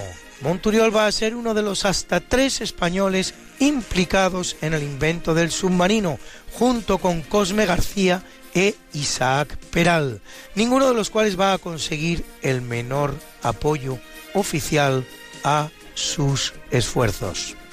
La suerte de la guerra de Cuba podría haber sido bien diferente de haber contado España con los submarinos que ya estaba capacitada para fabricar tras las pruebas satisfactorias tanto de Monturiol en 1861 como de Peral en 1890. Y curiosamente en la misma fecha, pero de 1934, en Valencia, en la cubierta del portaaviones Dédalo, otro gran inventor español, Juan de la Cierva hace una prueba de descenso y despegue de su autogiro, precedente del helicóptero.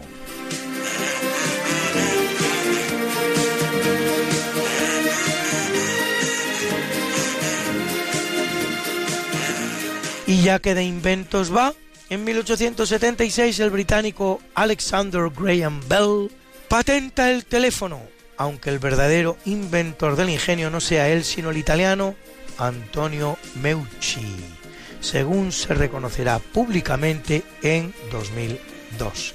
Y en 1884, una bula del Papa León XIII crea la diócesis de Madrid-Alcalá.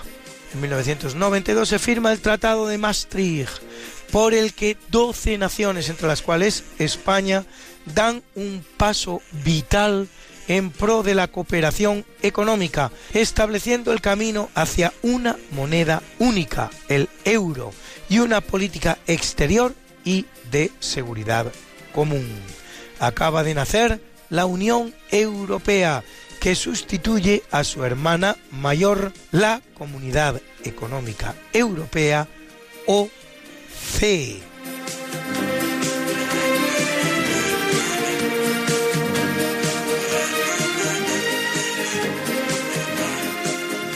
OCE. En 1971, en 1971, un referéndum popular aprueba el derecho al voto a la mujer. ¿Que dónde? ¿En Rusia? ¿En China? ¿En Afganistán? ¿En España? No. En la hipermoderna, progresista, vanguardista, riquísima Suiza. Y en 2011, un 98,83% de los habitantes de Sudán del Sur, mayoritariamente católico, vota a favor de la separación del resto de Sudán, mayoritariamente musulmán. Bruna, Bruna, nació María y está en la cuna, nació de día, tendrá fortuna. Por dar a la madre su vestido largo y entrar a la fiesta con un traje blanco. Y será la reina cuando María cumpla 15 años. Te llamaremos Negra María, Negra María que abriste los ojos en carnaval. En el capítulo del natalicio es un día importante en la historia inglesa, pues en 1102 nace Matilde de Inglaterra, hija de Enrique I de Inglaterra y esposa del emperador Enrique V, que a la muerte de su padre, Enrique I, reclama el trono inglés, el cual, aunque no conseguirá para sí, sí logrará para su hijo Enrique II. En 1478 Tomás Moro, político, escritor y gran humanista, conocido por su oposición a la ruptura de Inglaterra con Roma y al divorcio de Enrique VIII, el uxoricida, una oposición que le costará la cabeza por decisión del sanguinario uxoricida. Y en 1812, el que nace es el escritor inglés Charles Dickens, autor de obras como Oliver Twist o David Copperfield. Primero que llamó a la desafortunada reina María de Inglaterra Bloody Mary, María la sanguinaria, siendo así que de los cuatro reyes de los que fue contemporánea, Enrique VIII, Eduardo VI e Isabel II, los dos medio hermanos de ella, fue la menos sanguinaria de todos. Razón pues del epíteto, ¿cuál iba a ser? La única católica de los cuatro, hija de hecho de la gran Catalina de Aragón.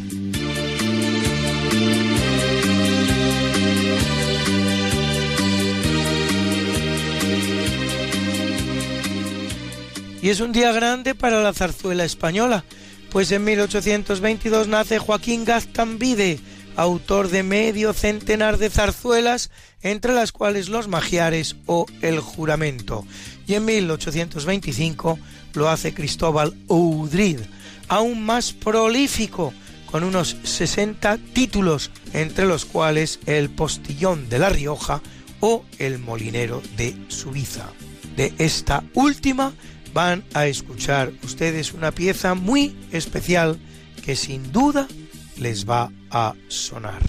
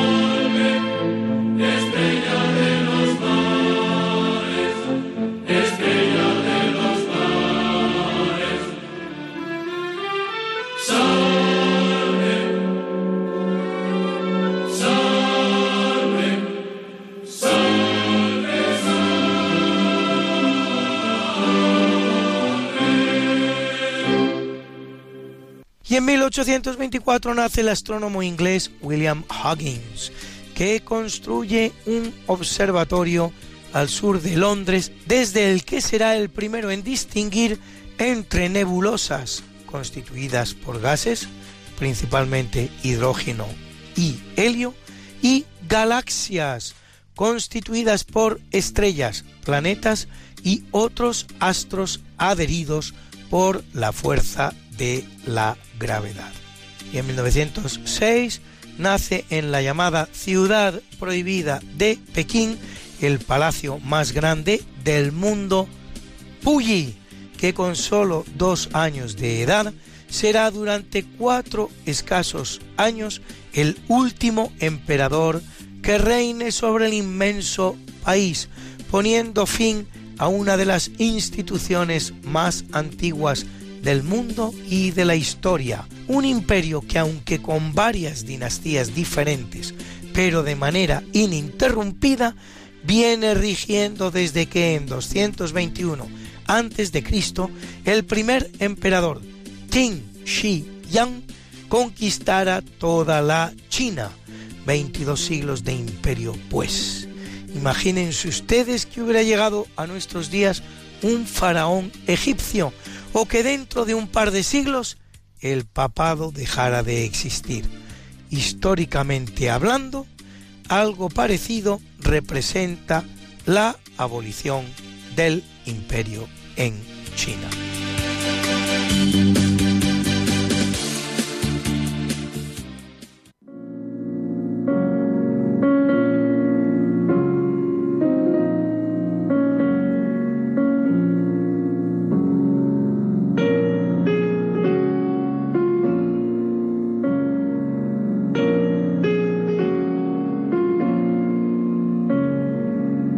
Capítulo del obituario muere en 1317 Robert de Clermont, sexto hijo de San Luis IX de Francia que al casar con Beatriz de Borbón da origen a la Casa de Borbón que reinará a partir del siglo XVI en Francia y del XVIII en España y en Italia.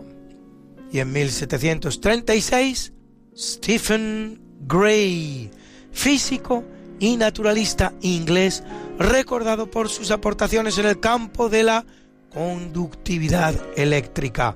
Curiosamente, en la misma fecha, pero de 1897, muere el físico italiano Galileo Ferraris, destacado por sus estudios en materia de corriente alterna.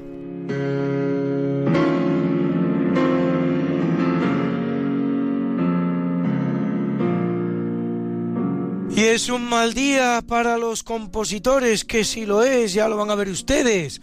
Pues en 1652 muere el italiano Gregorio Allegri. En 1749 el francés André Cardinal de Touche. En 1779 el británico William Boyce.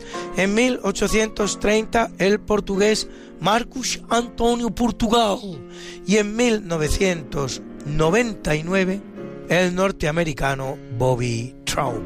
Por si ello fuera poco, en 1871 lo hace el fabricante alemán de pianos Heinrich Engelhardt Steinweg y en 1894 el fabricante de instrumentos musicales belga Adolf Sachs, inventor además del saxofón. Así que si es usted músico, tenga mucho cuidado cada 7 de febrero.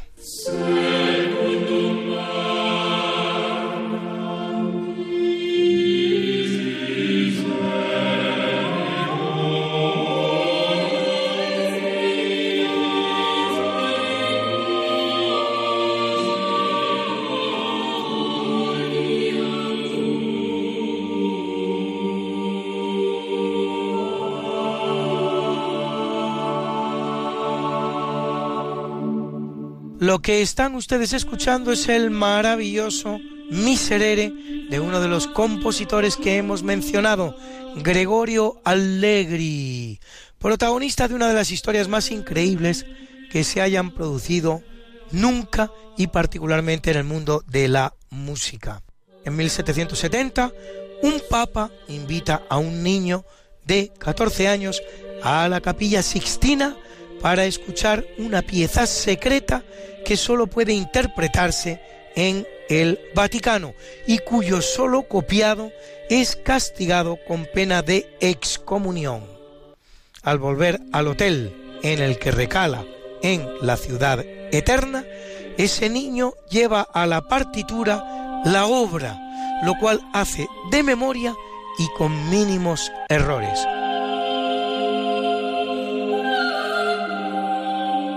Pues bien, el niño en cuestión no es otro que don Wolfgang Gottlieb Mozart y el Papa en cuestión no otro que Clemente XIV, el cual no solo no va a excomulgar a ese niño, sino que va a condecorarlo con la Orden de la Espuela de Oro.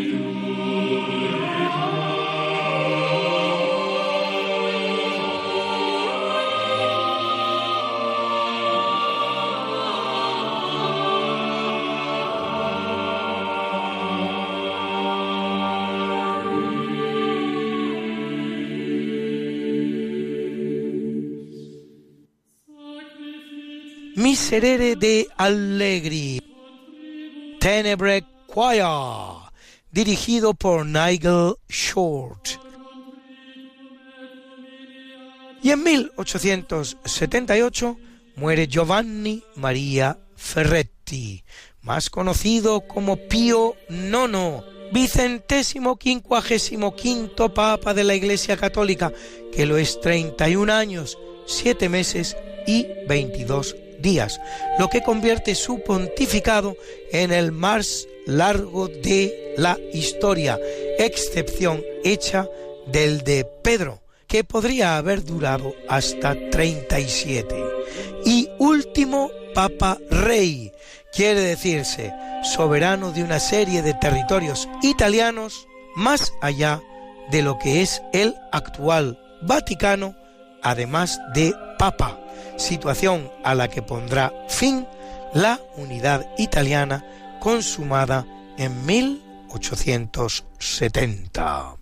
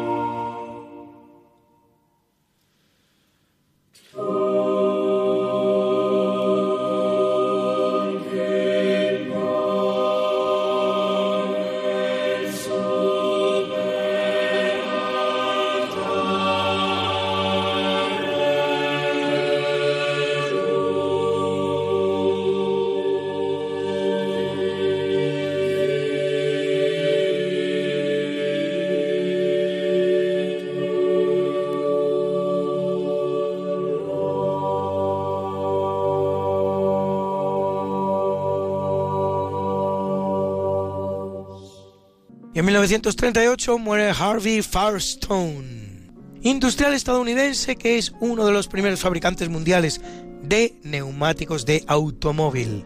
Y en 1979, Joseph Mengele, médico alemán recordado por su terrorífica y diabólica actividad, experimentos médicos en los campos de concentración nazis, particularmente con niños, el cual llevará una vida de fugitivo una vez terminada la Segunda Guerra Mundial por Suiza, Argentina, Uruguay, Paraguay y Brasil, que le permitirá eludir el responder de sus atroces crímenes ante un tribunal, muriendo en libertad en el Brasil. y en 2003 el escritor guatemalteco Augusto Monterroso, autor de brevísimos relatos como el que reza Cuando despertó, el dinosaurio todavía estaba allí. Qué linda está la mañana en que vengo a saludarte. Venimos todos con gusto y placer a felicitarte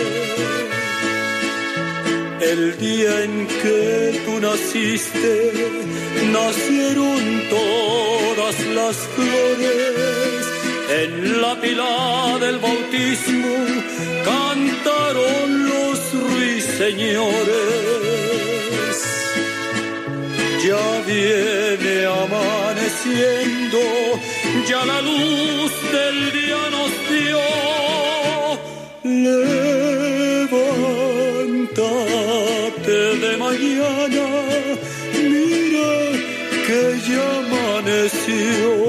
Y felicitamos hoy a la gran cantante francesa Juliette Greco, que cumple nada menos que 93. Felicidades Juliette. Y para celebrarlo con nosotros nos canta este maravilloso Sous le ciel de Paris, bajo el cielo de París. Sous le ciel de Paris s'envole une chanson. Mmh. Elle est née d'aujourd'hui dans le cœur d'un garçon. Sous le ciel de Paris marchent les amoureux. Mmh. Leur bonheur se construit sur un air fait pour eux sous le pont de Bercy, un philosophe assis, deux musiciens, quelques badauds, puis des gens par milliers. Sous le pont de Paris, jusqu'au soir vont chanter. Hmm, l'hymne d'un peuple épris de sa vieille cité près de Notre-Dame. Parfois couvre un drame, oui, mais à Paname, tout peut s'arranger. Quelques rayons du ciel d'été, l'accordéon d'un marinier, l'espoir fleurit ciel de Paris ciel de Paris coule un fleuve joyeux. Mmh. Il endort dans la nuit les clochards et les gueux. Sous le ciel de Paris, les oiseaux du bon Dieu mmh. viennent du monde entier pour Ridley, escritor científico británico, autor de La autobiografía de una especie en 23 capítulos, que cumple 62. Y a la nadadora alemana Christine Otto, que gana nada menos que seis medallas de oro en los Juegos Olímpicos de Seúl 1988 y cumple 54. Quand il est trop jaloux de ses millions d'amants, mmh, il fait gronder sur nous son tonnerre éclatant. Mais le ciel de Paris n'est pas longtemps cruel. Mmh, pour se faire pardonner, il un arc-en-ciel.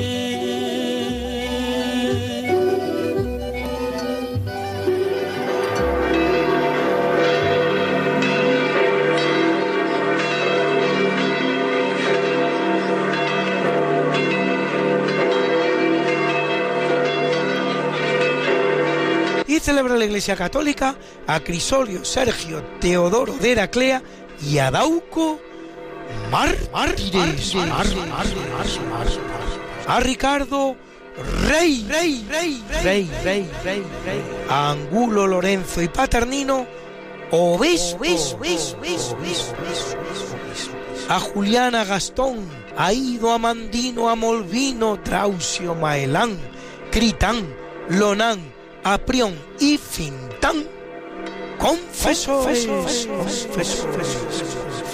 y como yo sé que a muchos de ustedes les gustan estas efemérides, pues pueden ustedes consultarlas, como siempre, en el medio Religión en Libertad, en la columna En Cuerpo y Alma, donde las colgamos para ustedes cada, cada semana, semana, Got something that must be done, and it can only be done by one. There is nothing more to say, except it's a lovely day for saying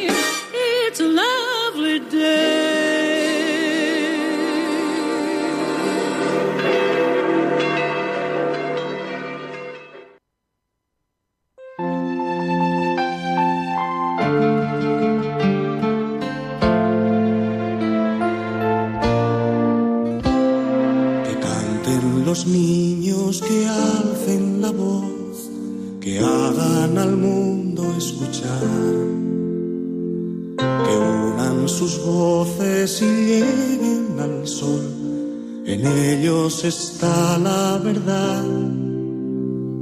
Que canten los niños que viven en paz y aquellos que sufren dolor. Que canten por esos que no cantarán, porque han apagado su voz. Good evening. Today's session. Eh, a preguntas conceptas Preguntas sencillas a conceptos complejos. in Radio Maria Spain with the kids. In this program, Diálogos con la Ciencia. Good evening, Ruth. How old are you? I am 12 years old. ¿Qué quieres preguntar esta noche a Diálogos con la Ciencia? Que las lupas de qué están hechas. Dime, Teresa. Eh, en una cosa que salió por la tele, no, hacían una lupa. Y yo creo que está hecha de plásticos. A ver, eh, la lupa que nosotros conocemos, que es la lupa óptica, está hecha de algún material que pueda refractar la luz. ¿Vale? Yo creo que... Refrac- refractar es girarla. Entonces, cuando un rayo eh, luminoso eh, entra perpendicular a un cristal, lo atraviesa sin cambiar de dirección. Pero cuando entra con un cierto ángulo, cambia de dirección. Eso es lo que hace la lupa. La lupa tiene una superficie de forma variable. Y entonces, cada rayo de luz entra por un punto distinto y gira de una manera diferente. En forma de que las hay convergentes que juntan los rayos de luz, las hay divergentes que separan los, los rayos de luz. Esta es la lupa normal. Hay otra posibilidad y es eh, con un espejo. Por ejemplo, los telescopios newtonianos. Los telescopios newtonianos lo que tienen es un espejo cóncavo o convexo, lo normal es cóncavo, que lo que hace es que refleja la luz, en vez de refractarla, la refleja, y como también es cóncavo, tiene una superficie eh, variable, de curva- eh, tiene una superficie con una curvatura, y, y los rayos de, de luz in- inciden sobre el espejo con distinto ángulo, pues también se refleja con distinto ángulo. Eh, en concreto, en el espejo, en el, espejo del telescopio newtoniano, al ser un espejo cóncavo, es convergente, es decir, hace que la, luz converja hacia otro lugar. Luego con otro espejito se, desvía y hace, que, y hace que converja en el ojo en forma de que las cosas se vean mucho más grandes. Estas son las lupas ópticas, pero la luz tiene una limitación a la hora de aumentar. ¿Cuál es la limitación? La longitud de onda de la luz. No todas las luces tienen la misma longitud de onda. Hay luces, de, según los colores, de mayor longitud de onda o de menor longitud de onda. Entonces, eh, luego lo que hay son lupas eh, con algo más fino que la luz. Por ejemplo, el chorrito de electrones. Entonces son los microscopios, por ejemplo, electrónicos, que tienen mayor po- poder resolutivo, pueden ver cosas más pequeñas que los que pueden ver los microscopios ópticos. Pueden ver cosas más pequeñas, el chorro de electrones, que lo que se puede ver con la luz. Dime, Teresa. Ah, creí que decías algo. No. Bueno, ¿lo habéis entendido? Escuchar el cañón. Que canten los niños, que alcen la voz, que hagan al mundo escuchar. Que unan sus voces y lleguen al sol, en ellos está la verdad. Que canten los niños que viven en paz y aquellos que sufren. Good evening, Teresa. How old are you? I am 10 years old. Teresa tiene 10 años. ¿Qué quieres preguntar esta noche a Diálogos con la Ciencia? Que, ¿Por qué el cielo es azul? ¿Por qué el cielo es azul? Bueno, pues vamos a ver. La respuesta parece sencilla, pero, pero no lo es. Eh, hay un montañero eh, que se llamaba John Tyndall. Dime, dime, Marta. Que yo creo que el cielo es azul porque eh, Dios lo creó así. Ya, pero ¿cómo lo hace Dios para que sea azul? ¿Cómo hace Dios para que el cielo sea tan bonito? Bueno, pues eh, había un montañero en el 1800 y pico que se llamaba John Tyndall. Tyndall. Entonces él eh, hacía montañismo, creo que era por, por los Alpes, porque él era, pues ahora mismo no me acuerdo si él era sui- suizo o algo así. Él iba mucho a los Alpes. Entonces, eh, él se maravillaba de la belleza del cielo eh, al atardecer, al amanecer, etc. Y él siempre se preguntó por qué el cielo a veces era azul y al atardecer era más rojizo. Entonces, eh, este como tenía mentalidad científica, que mentalidad científica no es más que querer saber por qué las cosas son de una cierta manera, pues ideó varios experimentos. El primer experimento era un tubo de vidrio en el que él metía aire y le ponía humo para ver de qué color era la luz al pasar por él. Entonces ahí fue eh, cuando descubrió que cuando había partículas en el aire, la luz blanca al pasar, al otro lado parecía que era un poquito, un poquito como, como azul. Entonces él dijo, bueno, pues eso tiene que ver con que la luz, con todas las longitudes de onda, la luz blanca no es más que todos los colores sumados. Entonces la luz con todas las longitudes de onda, las distintas longitudes de onda se comportan de forma diferente en el aire. Dime. ¿Cómo llegó a meter el humo y el aire? Bueno, pues eh, por un agujerito, por un agujerito que había. Entonces, ese, ese efecto se llama efecto Tyndall. Eh, y luego, pues, hizo eh, el siguiente experimento. Claro, se dio cuenta de que, claro, en un tubo, pues tampoco había, podía meter el suficiente aire como para hacer eso. Entonces, lo que, lo que hizo fue llenar un recipiente con agua y fue metiendo eh, un poquito de leche, en forma de que eso dispersaba un poquito más la luz. Y entonces él se dio cuenta de que cuando eh, la luz atravesaba, se iba volviendo azul. ¿Por qué? Porque las longitudes de onda de- del azul son longitudes de onda más cortas, se son las primeras en disiparse, tanto en el aire como en esa solución muy acuosa y muy poquito láctea. Entonces él se dio cuenta que las primeras longitudes en disiparse era azul. Por eso el cielo es azul, porque es la luz que más se disipa, es la que nos llega a los ojos. El resto, digamos que entre comillas, pasa de largo. No da color al cielo. Se disipa y entonces nos parece que el cielo es azul. Y lo que ocurre es que la luz blanca se está disipando en el cielo la, azul. Pero también se dio cuenta que cuando añadía más leche o el camino era más largo, eh, la luz se volvía con tonos de mayor longitud de onda. Son los anaranjados y los rojos. ¿Y eso por qué? Pues porque ya se había, entre comillas, gastado el color azul de la luz blanca y los que quedaban eran los, los naranjas y los rojos. Y entonces por eso al atardecer, como el rayo del sol atraviesa más cantidad de aire, porque no da verticalmente, que atravesaría eh, lo, que, lo que es la atmósfera, sino que da, horiz- que da casi rasante, casi horizontal, atraviesa una longitud mucho más larga de aire, se gasta el color azul enseguida y lo que quedan son los rojos y los naranjas, que es lo que vemos. Dime, Teresa. Entonces, como hay nubes, el cielo está azul. No, aunque no haya nubes. Aunque no haya nubes. eh, las partículas de aire disipan, disipan los colores de la luz blanca. Primero el azul, por eso el cielo es azul, y luego cuando el sol está muy bajo, ya se, Rosita. sí, rosita, o naranja o rojo, esos colores que son de mayor longitud de onda. En los scouts, desde algunas montañas, se veía como rosita. Sí, puede ser. Vale, ¿te ha quedado claro? porque han apagado su voz.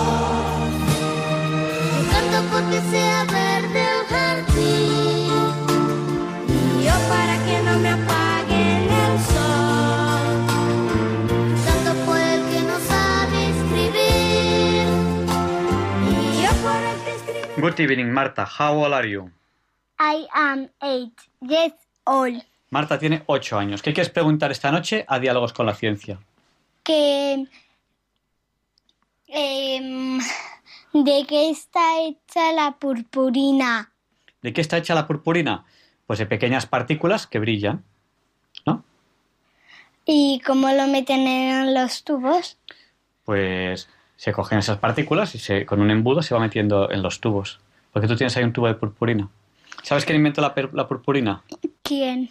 un científico que era inglés que se llamaba Henry Bessemer, que él ganó mucho dinero con una fórmula secreta para, for- para fabricar lo que él llamaba polvo de oro, que era una purpurina, eh, y ese polvo él lo hacía con latón y pintura, y con esa purpurina eh, pues la, se puso muy de moda en aquella época, y él la vendía, le llamaba polvo de oro, y se hizo muy rico.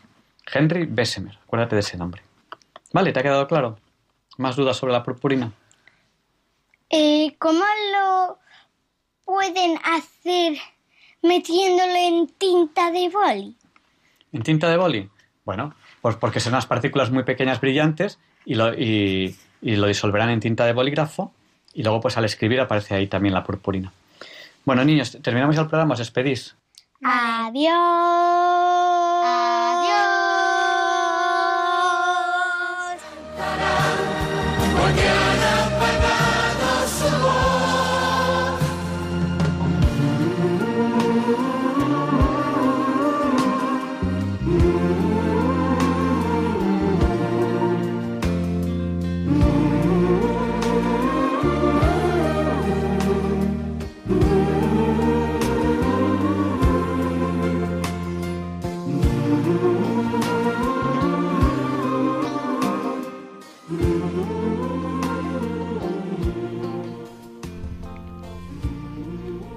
Y ha llegado ese tiempo en el que, si ustedes quieren, al final del programa, pues pueden llamarnos y contarnos lo que consideren oportuno o preguntarnos alguna cosa. No tarden si lo van a hacer, porque ya saben lo que pasa luego, que siempre nos llaman en el último minuto y al final no tenemos tiempo de, de responderles. El número al que tienen que llamar si quieren comentarnos algo es el 91 005 94 19. Se lo repetimos por si no tenían papel o bolígrafo a mano. 91 005 94 19. Tenemos ya una primera llamada que nos entra desde Madrid. Buenas noches, ¿con quién hablamos? Buenas noches, ¿soy yo? Sí, eh, es usted Isabel, ¿no? Sí, sí, soy Isabel. Sí, a ver, yo quería llamar eh, esta vez solo para una cosa. Eh, van a volver a operar a mi madre el lunes, esta vez de otra cosa, de cadera, porque tiene una artrosis muy grande. Entonces yo quería pediros oraciones a, a los del programa y a todos los que están escuchando. Por favor, que recen eh, eh, para eso, para el lunes. No sé a qué hora, pero el lunes. Pues pediremos por usted y además como al final del programa eh, siempre ponemos el Padre Nuestro de Juan Pablo II y le pedimos que interceda por nosotros para que se nos libre del mal, le pediremos también a San Juan Pablo II que, que interceda también por, por, por su madre, que sí, sí, sí le operan. Muy bien. Pues, pues nada más era eso. Pues muchísimas gracias Isabel. Muchas gracias. Buenas noches, muchísimas gracias por llamar. Estamos en Diálogos con la Ciencia en Radio María y estamos atendiendo llamadas, si quieren llamarnos, al 91 005 94 19. Se lo repetimos, pues si no tenían papel o bolígrafo a mano. 91 005 94 19. Si van a llamar, no tarden, porque quedan apenas tres o cuatro minutos de programa. Y atendemos esta otra llamada que nos llega también desde Madrid. Buenas noches, ¿con quién hablamos? Hola, buenas noches. Hola. Vaya, se ha cortado. Bueno, pues mientras esperamos, si ustedes quieren llamar, que nos llamen al 91. Vamos a volver a intentarlo. 91 005 94 19. Digo, vamos a volver a intentarlo porque tenemos aquí otra vez la llamada. Buenas noches, ¿cómo se llama usted? María Purificación Fernández. Díganos. Pues mire, usted llamaba para encomendarme a la Virgen porque he tenido, cuando ha cambiado el tiempo, una artrosis que me ha dejado paralizada. Pues desde que vino el cambio climático he estado en cama un mes gracias a que me traían la comunión a casa, lo pude llevar con más alegría. Fueron casi el final de las Navidades, pero lo llevé con más alegría. Pídanme para que me quede bien, si, si, si Dios lo permite, y es para mí lo que debe de ser. Pues vamos a seguir dando paso. Muchísimas gracias.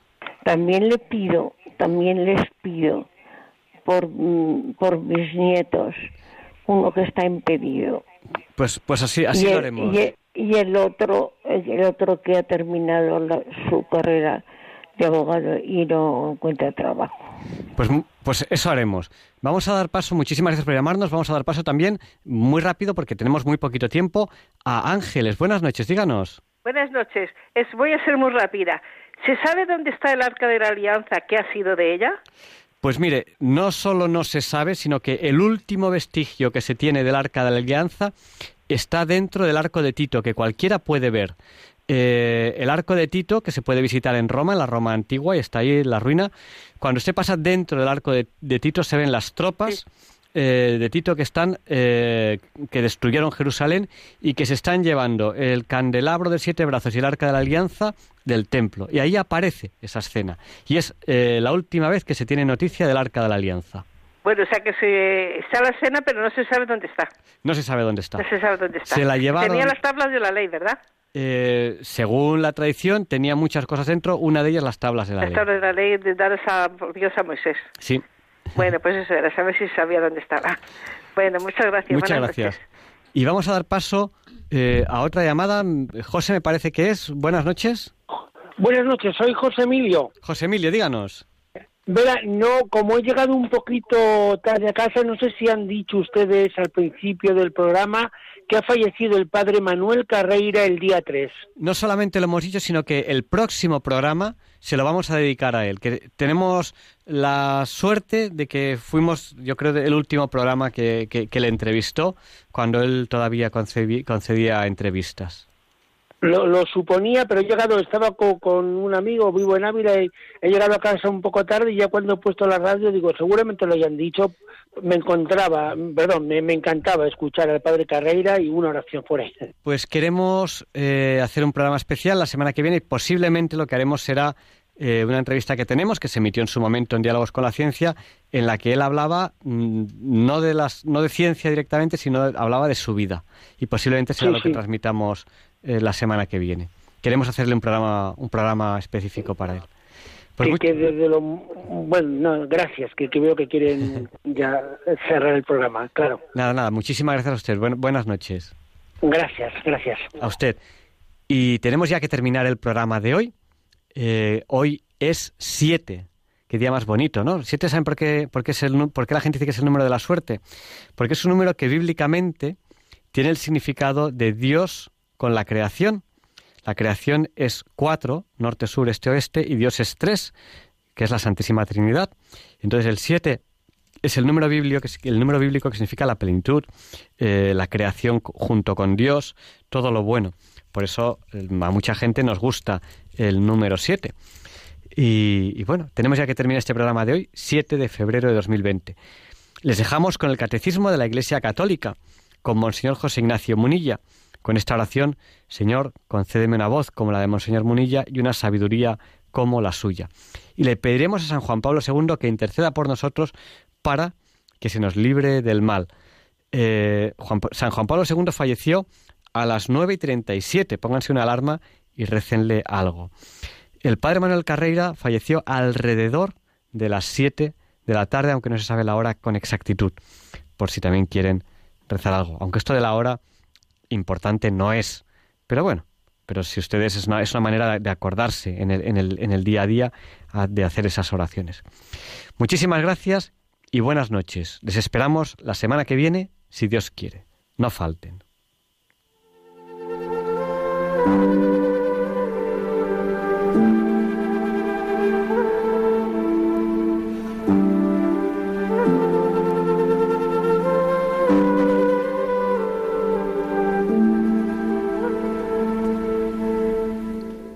Y así concluye en Radio María el programa Diálogos con la Ciencia. dirigido por Javier Ángel Ramírez.